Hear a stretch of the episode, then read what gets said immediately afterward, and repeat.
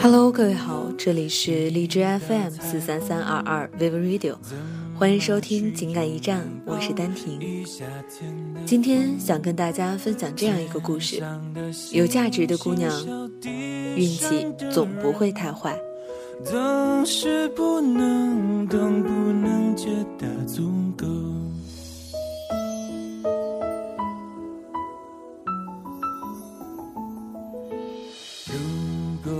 大学读书时期，我认识了一位有趣的姑娘，直到现在记忆犹新。姑娘高考失利又不肯复读，于是来到了自考班学习。自考班学习任务非常紧，一个月后，姑娘就受不了了这种紧张感，没跟家里人商量就擅自退了学。那时候网络才刚刚兴起，姑娘拿着学费在大学旁边的小区租了个套房。然后掏尽所有的钱去科技市场淘了八台电脑，一个小小的网吧就这么成立了。网吧的生意程度可想而知。一年以后，姑娘的网吧已经初具规模。四年后，她已经买了房，一个月近两万的固定收入，远远的甩开了我们这群初入职场的菜鸟。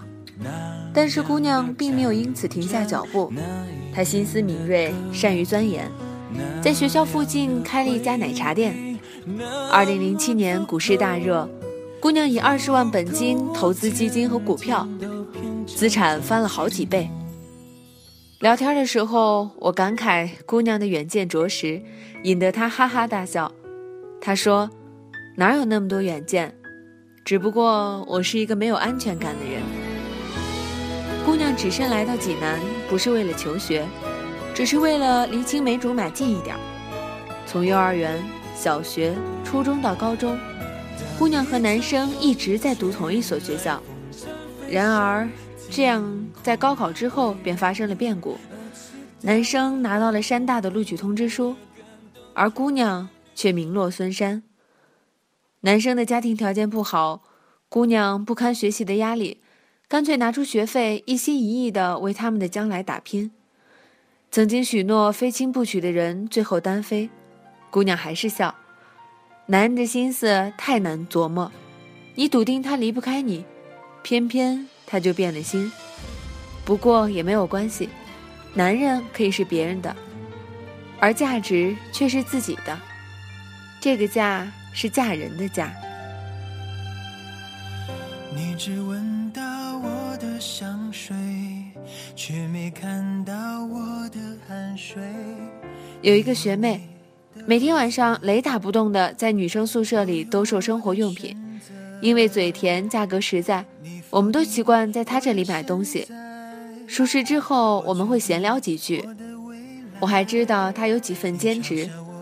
我看着他瘦弱的身板，会跟他开玩笑说：“你干嘛这么拼命？难道很缺钱吗？”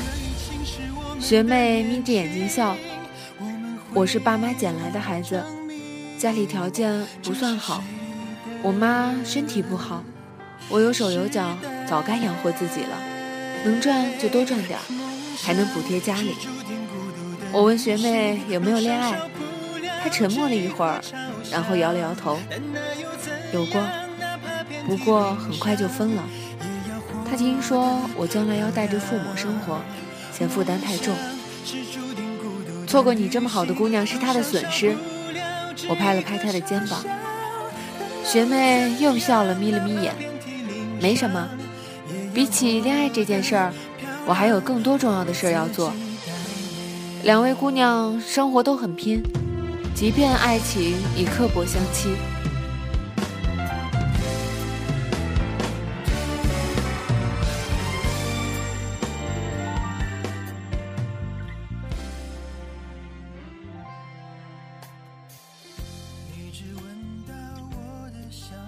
朋友的朋友，哲学系女博士 A，年纪轻轻就被诊断为红斑狼疮，医院给出的结论是，这孩子活不过十八岁，医药费庞大，他的父母为此而离了婚。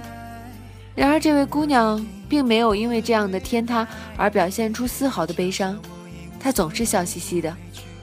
那一段母女相互扶持而艰难的日子，我不得而知。我只知道，她刚刚过了二十八岁生日。大四那年，她在美国做交换生，每天伏到电脑前写论文到凌晨两三点。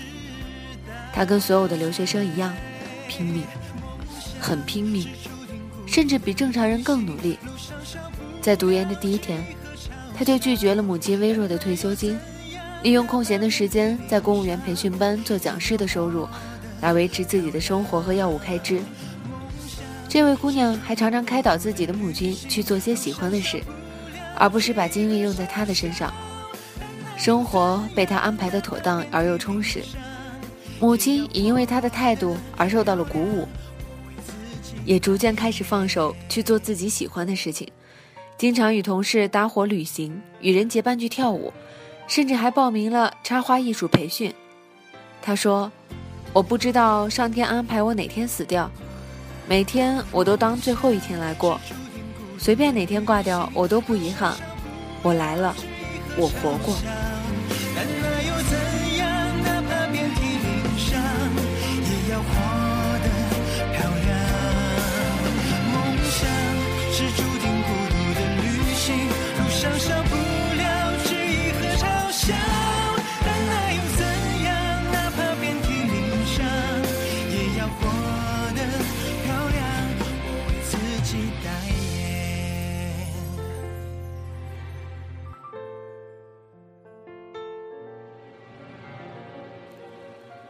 闺蜜的女同事是一位性格爽朗的四川妹子，人长得很漂亮，工作也很拼命。工作几年就给自己买了房，身边的同事都调侃她：“只要你愿意，分分钟就能嫁土豪，何必这么辛苦啊？”她笑一笑，不置可否。公司的成员来来去去，身边的朋友陆续结婚，她买了车。在闺蜜的婚宴上，我称赞她女王范儿。她说。女人的幸福感就像分散投资，我不能把全部的幸福都压在男人身上。与其在遇人不淑或者等不到人的时候自然自欺，不如早做打算，自己低头努力，至少还有物质垫底。嫁人凭天意，而价值却靠自己。姑娘们的未来如何，姑且不谈。仅凭这份即使手无寸铁也要举刀而立的气魄，也值得尊敬和鼓掌。你看，新时代的女性越来越多站出来宣扬，比起嫁人这件事儿，我还有更多的事情要做。生活不能尽如人意，我们无法选择自己的出身，却能让自己变得更好。也许我不擅长厨艺，但是我对美食乐于欣赏的心情。也许我不是家务达人，但跟我在一起的人在一起感觉到轻松自在。也许我不会早早的要孩子，但我对世界保持着孩子一般的探索和好奇心。婚姻也不再是女人追求自我价值的唯一目标，修炼价值却是热爱生活的我们必须要做的事情。女人的价值不是做饭、收拾、生孩子。而是自我魅力的提升，明亮温暖的笑容，善解人意的态度，以及落落大方的谈吐。这种以自己的方式前行，让自己觉得幸福，让他人觉得舒服的姿态，才是值得你去努力的。当然，婚姻虽然不是女人的全部，但是我不得不承认，嫁人这件事儿，有价值的姑娘，运气总不会太坏。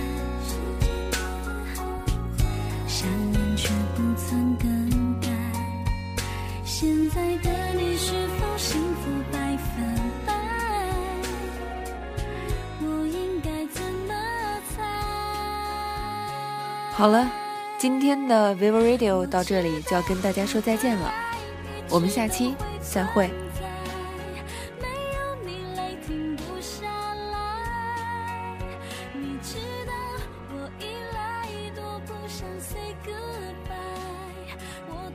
说不出。